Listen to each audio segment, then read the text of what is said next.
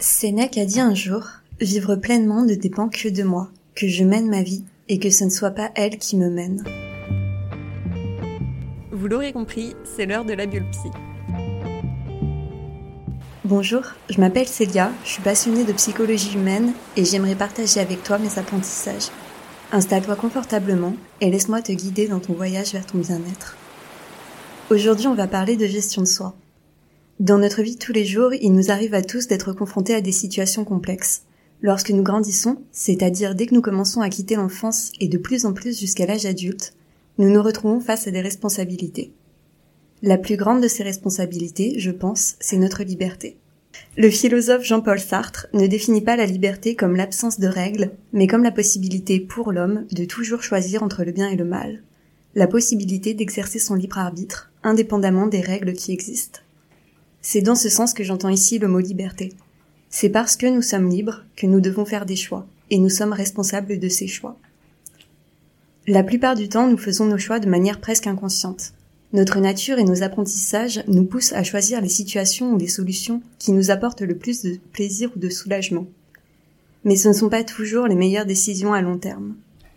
La gestion de soi permet de prendre conscience des mécanismes qui nous poussent à faire tel ou tel choix. Elle nous permet de prendre des meilleures décisions pour ne plus se contenter d'un plaisir ou d'un soulagement immédiat, mais pour aller vers un véritable bien-être, un bien-être durable. Se gérer, c'est finalement adopter des comportements qui à moyen ou long terme apportent davantage de bonheur que des comportements naturellement attractifs de par le plaisir ou le soulagement qu'ils procurent à court terme. Cette définition peut sembler super large, et c'est vrai que la gestion de soi peut être utile dans de nombreux domaines, mais pour cette émission, j'ai choisi de parler essentiellement de son intérêt pour la suppression de comportements ou de pensées indésirables. Quand je parle de suppression, il ne faut pas penser que cette dernière se fait du jour au lendemain. Il ne suffit pas simplement de se dire que telle pensée ou tel comportement doit disparaître pour que ce soit le cas. Lorsque nous sommes angoissés, il est inutile de nous répéter que ça ne sert à rien de stresser. Pire que ça, les je dois arrêter d'être triste, je ne dois plus penser à ça, et toutes les autres remarques de ce genre qui polluent notre dialogue intérieur peuvent amplifier notre mal-être en transformant nos soucis en de véritables obsessions.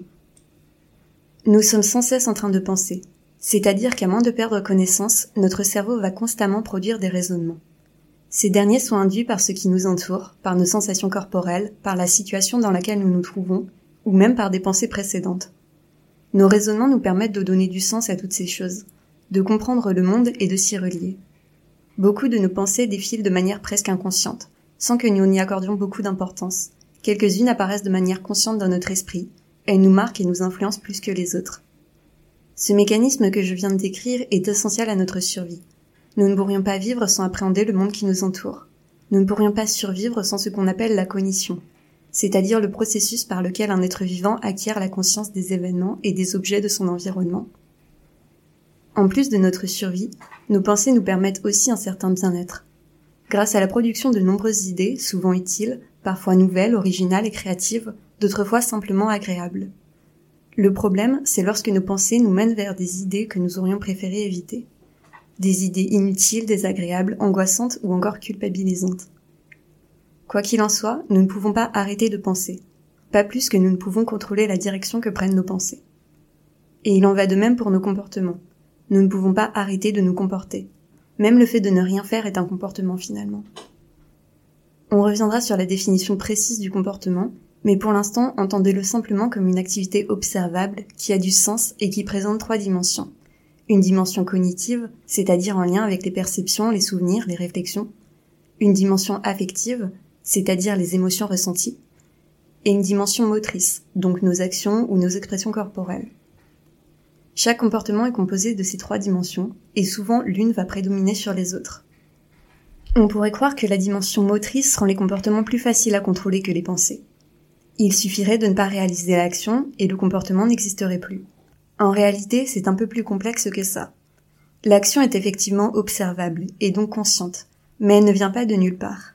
Tout comme les pensées, elles résultent souvent d'un processus inconscient, difficile à observer et à comprendre. L'action n'est en fait qu'une réponse, et supprimer la réponse nécessite bien souvent de travailler sur ce qui la précède. Alors jusque-là, c'est vrai que j'ai beaucoup répété qu'on ne pouvait pas choisir d'arrêter de penser ou d'arrêter de se comporter. Et vous vous demandez peut-être quel est le but de cette émission si je ne donne pas de conseils pour ça justement. Ne vous inquiétez pas, je ne suis pas du tout en train de tenir un discours défaitiste ou fataliste.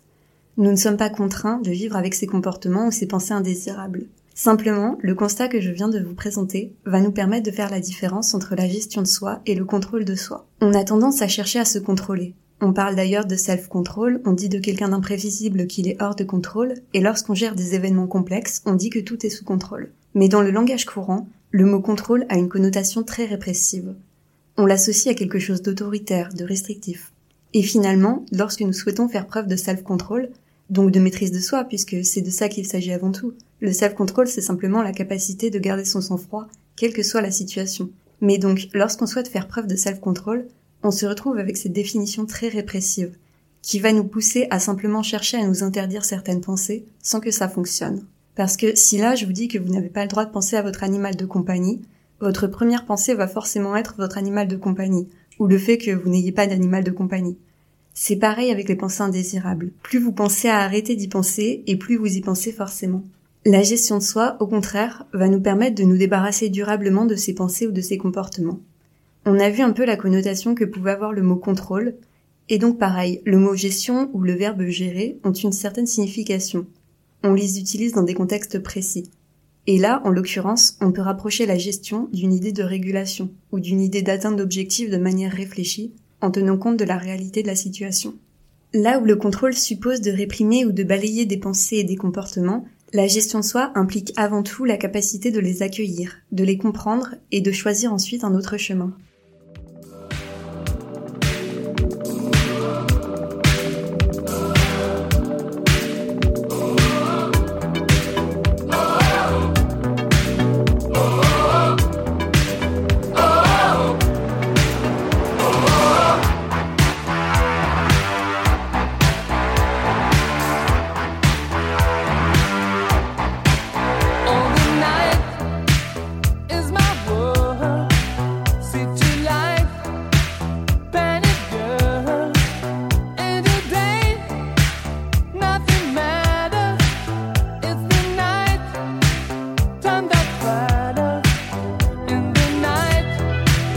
Pour apprendre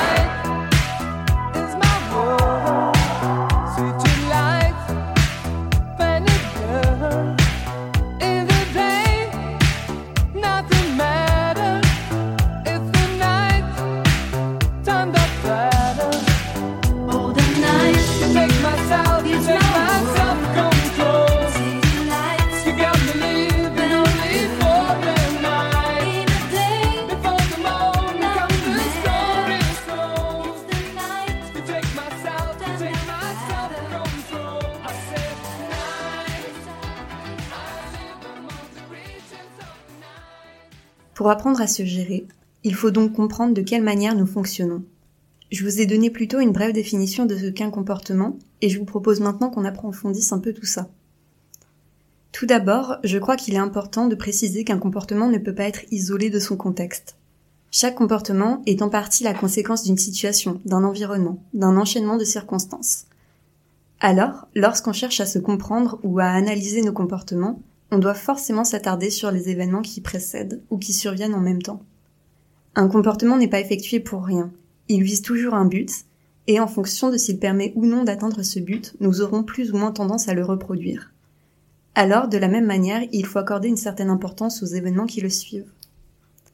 En fait, on n'étudie pas seulement un comportement, on analyse plutôt ce que les psychologues scientifiques appellent une équation comportementale, c'est-à-dire l'ensemble des variables qui ont une influence sur le comportement. Il y a six variables. Les trois premières, on en a déjà un peu parlé, ce sont les trois dimensions du comportement. Donc on avait les cognitions, les affects et les actions. Et les trois autres sont les stimuli externes, les conséquences et l'état de l'organisme. Ces six variables sont toujours en interaction dans l'équation comportementale. Elles sont interdépendantes. Je vais essayer de vous donner un exemple pour que vous compreniez plus facilement le lien entre les différentes variables. Imaginons que vous ayez peur d'être ridicule si vous prenez la parole en public. Vous allez adopter un certain comportement en fonction de cette peur. Donc on peut repérer une équation comportementale. Premièrement, il y a les stimuli externes. Généralement, on a toujours un stimulus principal, par exemple votre patron ou votre professeur qui vous demande de parler au groupe, et des stimuli secondaires. Il y a du monde autour, les gens se retournent vers vous, vous n'aimez pas la tenue que vous portez aujourd'hui, etc. Ces stimuli externes vont vous amener à produire des cognitions, c'est-à-dire une perception, une analyse de la situation, qui elle-même va conduire à des affects. Dans cet exemple, vous pouvez vous sentir mal à l'aise, stressé, ressentir de la peur ou de l'anxiété. Parallèlement, l'état de notre organisme va aussi influencer l'équation comportementale. Si vous avez peur de parler en public, vous pouvez rougir ou transpirer. Ces symptômes physiques vont eux aussi vous amener à produire des cognitions. Vous allez penser au fait que vous rougissez, et ça va donc alimenter vos affects, donc ici votre angoisse. Cette angoisse va vous amener à agir, en vue d'une conséquence, d'un effet que vous anticipez. L'action peut dans notre exemple consister à dire à votre patron ou à votre professeur que vous avez oublié le dossier que vous deviez présenter. Et la conséquence que vous visez à ce moment-là est donc de ne pas avoir à vous exprimer et à supporter les regards plus longtemps. Jusqu'à présent, j'ai séparé les pensées des comportements. Mais en fait, avec cette équation comportementale, on voit bien qu'on peut vraiment considérer les pensées comme des comportements à part entière. On peut considérer que le fait de penser est une action. Une action générée par différents stimuli qui produisent des cognitions et des affects qui vont influencer notre pensée, de même que l'état de notre organisme. Penser est une action que nous réalisons dans un but précis. Lorsque l'on pense, on se comporte. L'équation comportementale s'applique donc parfaitement aux pensées. Et donc maintenant que cette base est posée, je ne vais plus différencier les deux. Tout ce que je vais dire à partir de maintenant s'appliquera aussi bien aux pensées qu'aux autres comportements.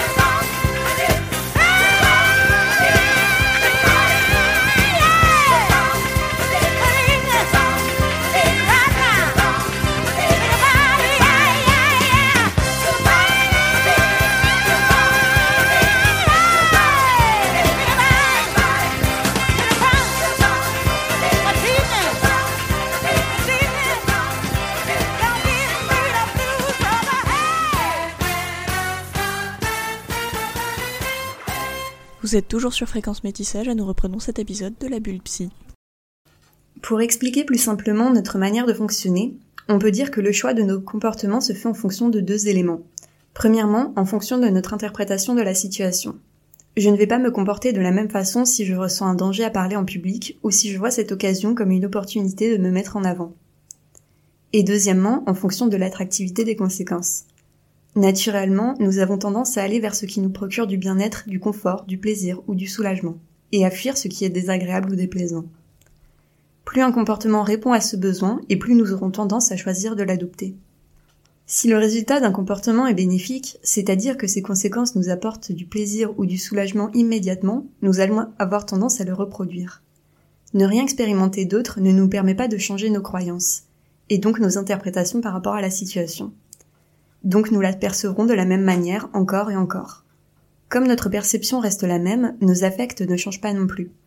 Et on entre dans un cercle vicieux où on va être tenté de répéter les actions qui nous ont déjà apporté du soulagement.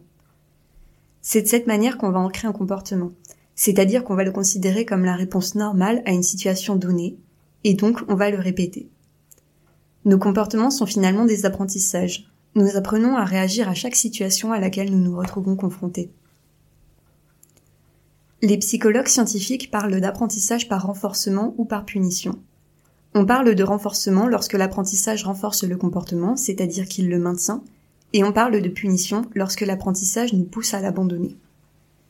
On a deux types de renforcement, le renforcement positif et le renforcement négatif, et deux types de punition, la punition positive et la punition négative. Chaque apprentissage suit un ou plusieurs de ces schémas. Les mots positifs et négatifs ne sont pas utilisés ici dans le sens du jugement de valeur, mais plutôt au sens mathématique. Positif ne veut pas dire bénéfique, mais veut dire que l'on ajoute quelque chose. De la même manière, négatif ne veut pas dire que c'est mal, mais veut dire que l'on retire quelque chose. Donc je vais reprendre l'exemple précédent pour vous définir les quatre types d'apprentissage. On a d'abord le renforcement positif, on maintient le comportement parce que sa réalisation nous offre quelque chose. Si dans notre exemple nous acceptons de prendre la parole et que notre patron ou notre professeur nous félicite après notre intervention, nous donne une bonne note ou nous offre une promotion pour récompenser notre travail, nous serons tentés de réitérer. Le renforcement négatif, on maintient le comportement parce que sa réalisation nous permet de nous débarrasser de quelque chose. Dans notre exemple de la peur de parler en public, notre comportement nous permet de nous débarrasser de notre angoisse. La punition positive, on abandonne un comportement parce que sa réalisation nous fait endurer quelque chose de désagréable. Par exemple, si nous acceptons de prendre la parole et que nos sensations corporelles sont de plus en plus désagréables, nous allons apprendre à abandonner ce comportement. Et la punition négative, on abandonne un comportement parce que sa réalisation nous prive de quelque chose. C'est plus difficile à expliquer grâce à l'exemple précédent, donc je vais vous donner une autre situation pour l'illustrer. Imaginez que vous ayez donné un jouet à un enfant. Il joue sagement avec, puis subitement il se met à crier et jeter le jouet sur les gens autour. La punition négative à ce moment-là consiste à lui retirer le jouet afin qu'il abandonne ce comportement. La connaissance de ces quatre apprentissages va nous permettre de modifier nos comportements indésirables. Mais pour ça, nous devons envisager notre bien-être sur le long terme. Nous l'avons vu, nous n'effectuons pas des comportements pour rien. Nous cherchons du soulagement ou du plaisir. Les comportements indésirables déjà ancrés nous en offrent souvent immédiatement. Mais sur le long terme, ils entravent notre bien-être. D'autres comportements pourraient nous convenir davantage sur le long terme. Mais ils peuvent être plus difficiles à mettre en place parce que, sur le court terme, ils nous contraignent à endurer des effets désagréables. Pour nous débarrasser de la peur de parler en public, nous devons passer par une phase désagréable. Nous devons accepter de rougir, de nous sentir ridicules et de continuer de nous exprimer malgré nos affects désagréables. C'est le principe de la gratification différée. Nous acceptons d'adopter un comportement sans obtenir de gratification immédiate, parce que nous savons que sur le long terme, nous obtiendrons quelque chose de mieux. Nous apprenons la gratification différée dès notre plus jeune âge. À l'école, par exemple, nous apprenons à travailler en vue d'un examen parce que nous savons que ce travail nous apportera quelque chose sur le long terme. Une bonne note, la réussite de notre année, des bases pour la suite de notre scolarité, etc. Alors qu'un autre comportement, regarder un film au lieu de travailler par exemple, ne nous apporte qu'un petit plaisir à court terme. C'est ce principe de gratification différée que nous devons utiliser pour gérer nos comportements. Dans les quelques minutes qu'il nous reste ensemble, je vais m'efforcer de vous conseiller quelques exercices qui vous permettront de modifier vos comportements et de rendre moins désagréable la phase de transition.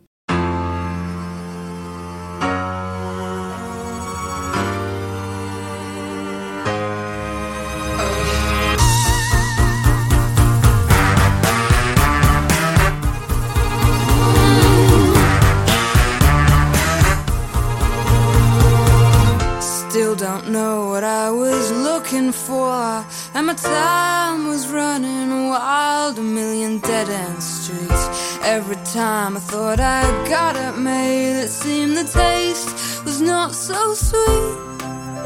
So I turned myself to face me, but I've never caught a glimpse of how the others must see the faker. I'm much too fast to take that changes. Turn and face the strangers. Changes.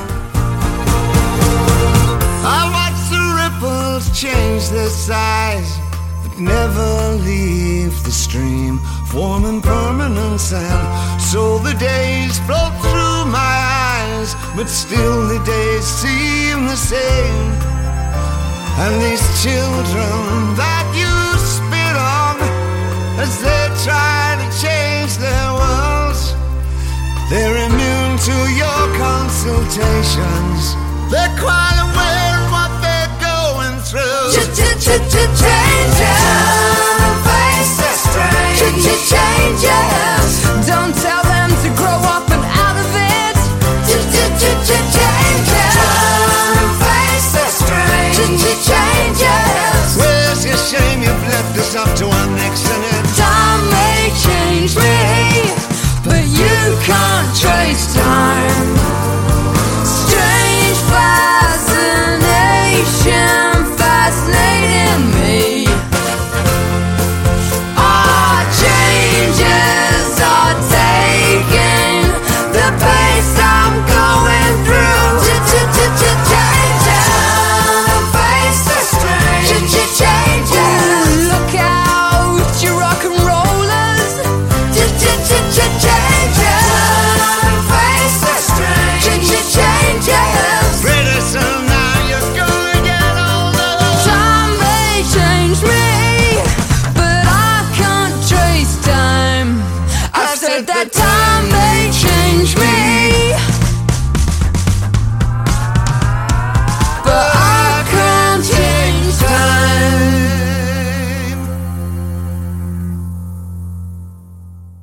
Ce que nous avons vu avec l'équation comportementale, c'est que beaucoup de variables entrent en compte dans le maintien d'un comportement.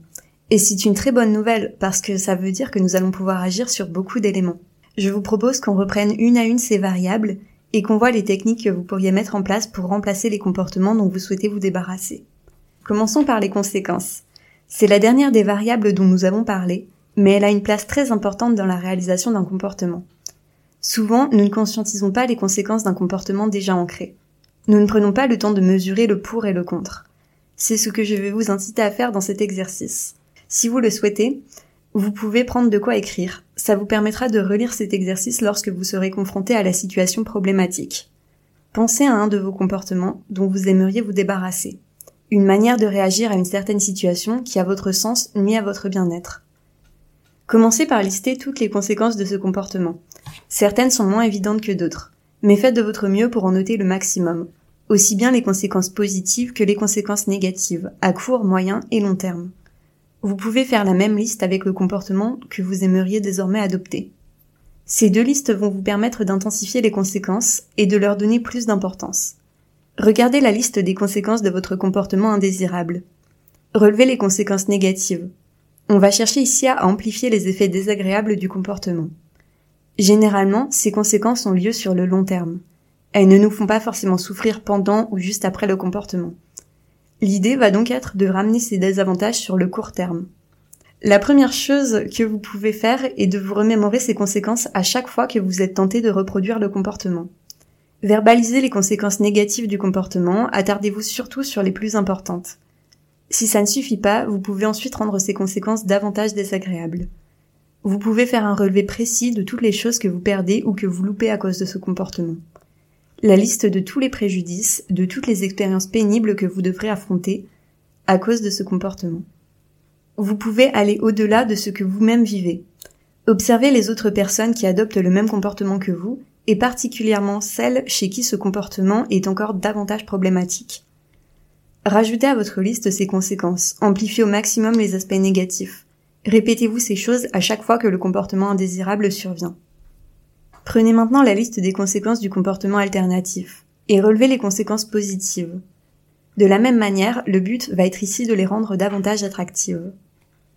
Vous pouvez vous visualiser en train de réaliser le comportement souhaité. Imaginez que vous réussissez et visualisez précisément toutes les conséquences positives que ça a sur votre vie et sur vous. Plus vous serez précis dans cette visualisation, plus vous y ajouterez de détails et plus l'exercice va renforcer votre motivation à adopter ce nouveau comportement. N'oubliez pas dans votre visualisation que la réussite vous changera au-delà de cette situation. Ça renforcera votre confiance en vous, votre estime de vous, vous serez fier et vous vous sentirez capable d'affronter bien plus que ce seul comportement indésirable. C'est le principe de généralisation. Vous pouvez également ajouter de nouvelles conséquences positives, sur le court terme cette fois, qui vous donneront encore davantage de motivation. Pour ça, vous pouvez utiliser le principe de renforcement positif dont, nous avons déjà parlé. Chaque fois que vous essayez de mettre en place votre nouveau comportement, récompensez-vous. Faites-le même lorsque vous n'y arrivez pas totalement. Ce n'est pas grave s'il vous faut un peu de temps, s'il vous faut plusieurs essais. L'important c'est que vous reconnaissiez vos efforts et que vous soyez tenté de réessayer. C'est ce que va encourager ce système de récompense. N'hésitez pas à vous féliciter, à vous faire des cadeaux, à faire quelque chose que vous aimez, qui vous fait plaisir, à chaque fois que vous faites quelque chose en vue d'adopter ce nouveau comportement. Reprenez maintenant les aspects positifs de votre comportement indésirable. Qu'est-ce que ce comportement vous apporte? Pourquoi l'avez-vous adopté? Comme nous l'avons vu, les conséquences positives sont très certainement des conséquences à court terme. La plupart de ces buts seront atteints sur le long terme, et donc définitivement grâce à votre comportement alternatif. En ce qui concerne les conséquences négatives du comportement que vous cherchez à mettre en place, la plupart sont encore une fois des conséquences à court terme, des effets désagréables à supporter, mais comme je l'ai déjà dit, il s'agit d'une phase transitoire. Lorsque vous regardez sur le long terme, ces effets disparaissent. Les conseils suivants sont là pour vous aider à gérer cette période de transition, pour vous aider à supprimer ou à mieux vivre les effets désagréables. Reprenons les variables de l'équation comportementale. On a parlé des conséquences, passons maintenant aux stimuli. Certains sont motivants, ils vous donnent envie de réaliser le comportement que vous souhaitez adopter. Interrogez-vous sur les situations dans lesquelles vous vous êtes senti à même de réaliser ce comportement. N'hésitez pas à recréer les mêmes stimuli, à vous remettre dans le même environnement. Par exemple, si vous souhaitez arrêter de procrastiner, demandez-vous dans quelle situation vous avez réussi à travailler de manière productive. Peut-être que vous travaillez mieux lorsque vous êtes assis à un endroit précis, sans aucune distraction. Peut-être au contraire que vous avez besoin d'être entouré ou d'écouter de la musique. Servez-vous de vos expériences passées pour déterminer quels sont vos stimuli motivants, et recréez-vous un environnement identique ou similaire. Au contraire, certains stimuli vous poussent à adopter un comportement indésirable, il sera peut-être nécessaire pour vous d'éviter au maximum ces stimuli au début, le temps que vous commenciez à ancrer votre nouveau comportement. Si par exemple votre comportement indésirable est le fait de fumer, mieux vaut dans un premier temps éviter les situations qui vous poussent à vouloir fumer. Si vous avez l'habitude de fumer à chaque fois que vous êtes à l'extérieur pendant votre pause de travail, faites en sorte de rester à l'intérieur. Ensuite, on a l'état de l'organisme. On a vu qu'il pouvait influencer notre bien-être. Si notre corps nous envoie des signaux de détresse, nous allons aller encore plus mal. Mais l'influence se fait aussi dans le sens inverse. C'est-à-dire que si nous vivons une situation particulièrement stressante, mais que nous arrivons à gérer notre activation physiologique, donc nos réponses corporelles, nous ferons baisser notre stress, c'est encore une fois le principe de généralisation. Nous reconnaissons que nous sommes capables de quelque chose, et donc nous développons le sentiment que nous sommes capables tout court. Pour gérer notre état corporel, on peut par exemple pratiquer la cohérence cardiaque. Le nom est un peu compliqué et il peut faire un peu peur, mais en réalité le principe est très simple. Il s'agit juste d'exercices de respiration. Inspirez par le nez le plus longuement possible, sans que ça ne devienne désagréable pour vous. Et expirez par la bouche le plus longtemps possible également. Toujours pareil, il ne faut pas que ça devienne désagréable. Pour que cet exercice de respiration soit vraiment efficace, l'idéal est de le faire régulièrement. Trois fois par jour, pendant 3 à 5 minutes, c'est parfait. Si vous le souhaitez, il existe beaucoup d'applications pour vous aider à pratiquer cette respiration consciente. La cohérence cardiaque n'est qu'une méthode parmi d'autres, mais le sport, la pleine conscience ou la méditation peuvent vous aider de la même manière à gérer votre activation physiologique. La posture que l'on adopte est aussi un point sur lequel on peut travailler. Faites l'expérience de vous regarder dans un miroir avec un air contrarié et voyez ce qui se passe. Vous pouvez vous faire croire à vous-même que vous êtes dans une émotion particulière en fonction de votre simple attitude corporelle. Donc, surtout si votre comportement indésirable est lié à la peur, essayez au maximum d'adopter une position corporelle qui vous donne un air sûr de vous, confiant et décontracté. Redressez-vous, gardez la tête droite, évitez de trop baisser les yeux. Ensuite, on a parlé des cognitions. Elles changeront naturellement au fur et à mesure que vous affronterez les situations et que vous vous rendrez compte que vous en êtes capable, que c'est moins insurmontable que vous le croyez. Mais vous pouvez dès le départ décider de les modifier. Pour ça, il vous faut prendre un peu de recul. Utiliser l'humour peut être une très bonne idée. Si vous êtes sujet aux ruminations et que c'est ce comportement dont vous souhaitez vous débarrasser, vous pouvez par exemple vous répéter une petite phrase pour dédramatiser les choses. Acceptez vos ruminations et dites-vous Ah tiens je rumine encore et faites-vous une petite blague sur ce sujet. Dans notre premier exemple, celui de la peur de parler en public, vous pouvez, au moment où vous rougissez, vous souvenir que beaucoup de personnes ne trouvent pas ça ridicule, mais au contraire trouvent ça mignon. Dédramatiser ainsi va vous permettre de modifier vos cognitions. Ça vous permettra de changer vos affects concernant la situation.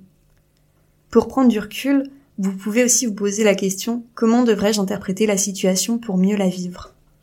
Enfin, nous pouvons agir sur nos actions. Je peux ici vous citer trois éléments, trois petits exercices que vous pourrez réaliser quand vous en aurez besoin. La première chose est d'ajourner vos réactions, c'est-à-dire de ne pas réagir à chaud, en particulier si votre comportement indésirable est lié à la colère. Faites en sorte de vous dire Ok, ça me touche, je ressens telle émotion et j'ai envie de faire telle action, mais je le ferai plus tard. Je me mettrai en colère pour cette raison d'ici une heure si j'en ressens toujours le besoin. Nous avons parlé de la prise de recul juste avant. Cette action peut permettre ça, justement. La deuxième chose que vous pouvez faire, c'est réaliser une action incompatible avec votre comportement indésirable. Au moment où vous êtes tenté de réaliser l'action qui correspond à votre comportement indésirable, faites autre chose de totalement incompatible. Si vous avez tendance à toujours couper la parole aux autres, à ne pas les écouter parler, et que vous souhaitez arrêter, vous pouvez tenter de manger quelque chose pendant qu'on vous parle et ne répondre que lorsque vous avez terminé. Et enfin, vous pouvez passer un contrat avec vous-même. Les psychologues ont montré que si c'est un contrat écrit, vous aurez encore plus de chances de l'honorer. Cette promesse que vous vous faites, c'est celle de réaliser une action précise, quels que soient vos affects du moment. Ne vous imposez pas un exercice trop éloigné de là où vous vous trouvez actuellement. Votre objectif doit être atteignable relativement facilement et surtout, le fait de transgresser votre promesse une fois ne doit pas la réduire à néant. Par exemple, si vous souhaitez arrêter de fumer, ne vous fixez pas comme objectif je ne vais plus jamais fumer, mais plutôt aujourd'hui, quoi qu'il arrive, je ne fumerai pas.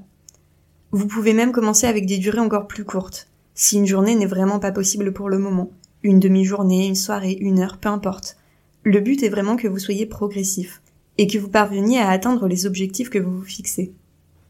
Atteindre ces petits paliers va renforcer votre motivation. Plus encore si vous utilisez aussi le renforcement positif, les félicitations, les récompenses, comme nous l'avons vu juste avant. On arrive à la fin de cette émission, j'espère de tout cœur que ces petits exercices vous seront utiles. N'oubliez pas que tout ne peut pas changer du jour au lendemain. Acceptez de vous laisser le temps nécessaire et ne soyez pas trop dur avec vous-même. Gardez aussi en tête que si vous souhaitez modifier durablement plusieurs comportements, il est plus judicieux de les travailler un par un. Vouloir tout changer d'un coup est souvent contre-productif. Et une dernière chose, c'est possible que certains éléments ne vous parlent pas du tout, que certaines des idées que je viens de donner ne soient pas adaptées à vous. Ce n'est pas grave, ce n'est pas votre faute. Il y a d'autres méthodes qui fonctionneront sûrement pour vous. Si vous en ressentez le besoin, n'hésitez pas à entamer un suivi avec un thérapeute qui saura adapter ses clés et ses méthodes à votre situation précise. Si vous souhaitez aller plus loin sur ce sujet, je peux vous conseiller quelques références sur lesquelles je me suis appuyée pour la création de cet épisode. J'ai beaucoup utilisé les travaux de Skinner, qui est le psychologue à qui l'on doit l'approche comportementale. Il a beaucoup étudié le comportement et les apprentissages et ses travaux ont servi de base à beaucoup d'autres chercheurs. Je vous recommande notamment son ouvrage Science et comportement humain. D'autres ouvrages sur le behaviorisme sont intéressants à lire, et notamment celui de Canfer et Phillips. Vous pouvez aussi vous renseigner sur les expériences de Walter Michel, en particulier pour ce qui concerne la gratification différée. Et je me suis basée sur les lois de Yerkes et Dodson pour parler de l'activation physiologique. Et enfin, si vous souhaitez me retrouver, je suis présente sur Instagram sous le nom Sagittérapie, où je parle également de mes apprentissages en matière de bien-être et de psychologie. Je vous souhaite une très belle journée, prenez soin de vous.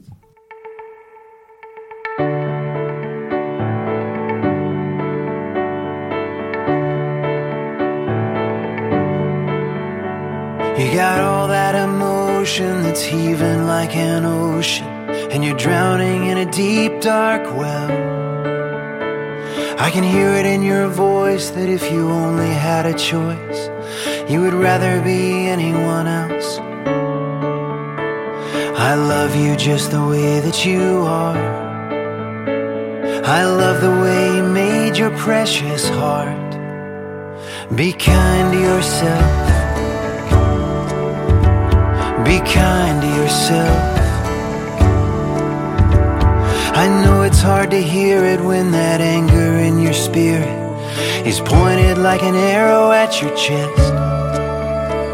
When the voices in your mind are anything but kind, and you can't believe your father knows best. I love you just the way that you are. I love the way he's shaping your heart. Be kind to yourself. Be kind to yourself. Well, how does it end when the war that you're in is just you against you against you? gotta learn to love, learn to love, learn to love your enemies too.